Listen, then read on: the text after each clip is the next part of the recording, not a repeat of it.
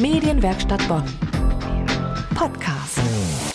Man hört es seiner Stimme noch ein wenig an, dass er in den USA aufgewachsen ist. Genauer gesagt in der Hauptstadt Washington DC und in New York. Nur wenige wissen aber, dass Julian Sander in Bonn geboren wurde.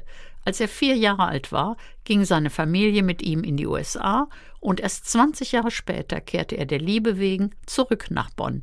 Seine Fotogalerie, die Galerie Julian Sander am Kölner Neumarkt, ist zu einer der ersten Adressen für die internationale Fotokunst geworden.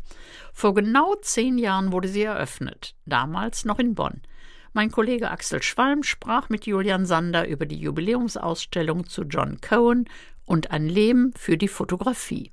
Herr Sander, wir stehen in Ihrer Fotogalerie, Galerie Julian Sander, die Sie vor zehn Jahren eröffnet haben. Wie kam es dazu? Ich komme aus einer langen Geschichte der Fotografie und des Handelns. Vier Generationen sind wir jetzt. Und mein Vater als Kunsthändler sagt, er hat keine Lust auf das Handeln mehr, weil der Markt ihn auch müde gemacht hatte. Und wir überlegen, was wir damit machen. Wie gehen wir mit den ganzen Beständen um? Ich sagte, warum mache ich nicht einfach eine Galerie auf? So kam das. Und wo wurde diese damalige Feros-Galerie eröffnet?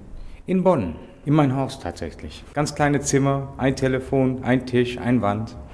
Welche Beziehung haben Sie zur Fotografie? Wer die Fotowelt kennt, kennt auch meinen Namen, August Sander, Kölner Urgestein der Fotografie, auch einer der fundamentalen Künstler in der Fotografie des 20. Jahrhunderts, Er ist mein Urgroßvater. Dementsprechend bin ich mit dem Zeug sozusagen groß geworden. Die Auseinandersetzung mit der Tatsache, dass eine Bild, die ich sehe, etwas sagen kann und mir eine ganz klare Botschaft machen kann, die überhaupt nichts mit dem Inhalt eigentlich zu tun hat. Das fand ich immer faszinierend. Die Fotos, die wir hier von John Cohen in der Ausstellung sehen, wurden fotografiert in den 50er Jahren, in den 60er Jahren. Es sind Schwarz-Weiß-Fotos. Möchten Sie uns kurz beschreiben, was die Bilder zeigen und wie Ihre Beziehung zu diesen Bildern aussieht? Also der John Cohen ist äh, Musiker und Fotograf. Der war ja auch in der Szene mit Robert Frank. Robert Frank war ja eine Fotograf, 50er Jahre, The Beat Generation, die ersten, die Vor-Hippies, die wirklich kernig drauf waren. In diese Gruppe war er und hat die fotografiert. Hier sitzen eine Gruppe von Leuten zusammen in einem Café und unterhalten sich lauthals. Alec Ginsberg und Jack Kerouac sind in diesem Bild drin. Auf der anderen Seite der Raum sehen wir drei Bilder von Bob Dylan, drei Porträts, wo er in einer Sitzung den Bob Dylan gefasst hat, mitten in einem Gedankengang nachdenklich, aber als junger Mann alle Bilder. Also ich sehe hier Fotos sehr klassisch in Schwarz-Weiß fotografiert, Menschen in einem sympathischen Abstand, die sich öffnen dem Fotografen und damit uns heutigen Betrachtern 60, 70 Jahre später. Was können mir diese Bilder in Ihrer Galerie zeigen, was ich nicht als endlosen Bilderstrom im Internet finde? Die endlosen Bilderstrom im Internet ist ja maßgeblich gesteuert durch Algorithmen, durch Wiederholungsbetrachtungen, Popularität, durch Reizauswirkungen in den Bildern. Die haben aber keinen Kontext, wo sie etwas sehen müssen und aus einzelnen Bestandteilen eine Geschichte in den größeren Zusammenhang sich zusammensetzen müssen. Das ist uns fast komplett verloren gegangen. Und diese Bilder hier, die forcieren auf eine gewisse Weise. Wir müssten hingucken und sehen, was sehen wir denn da? Ich habe ja auch die Erfahrung gemacht, dass Bilder dazu dienen, uns zu helfen, durch gewisse Phasen Sachen zu bearbeiten. Manchmal ist es Freude, manchmal ist es Verlust, egal was. An der Theke, an dem Markusschenke wird man sagen, hey, Jung, du brauchst noch einen Kölsch.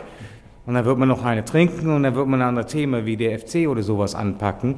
Aber da ist was drin, wenn man überlegt, warum machen wir das? Ich belohne mich dabei. Ich sage, ich bin es mir wert.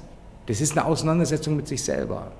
Und der Kunst ist eine Mittel, die man dafür benutzen kann. Wir betreten Ihre Galerie am quirligen Kölner Neumarkt und kommen in einen ruhigen, sehr aufgeräumten Raum, in dem die Bilder mit Überlegung hängen.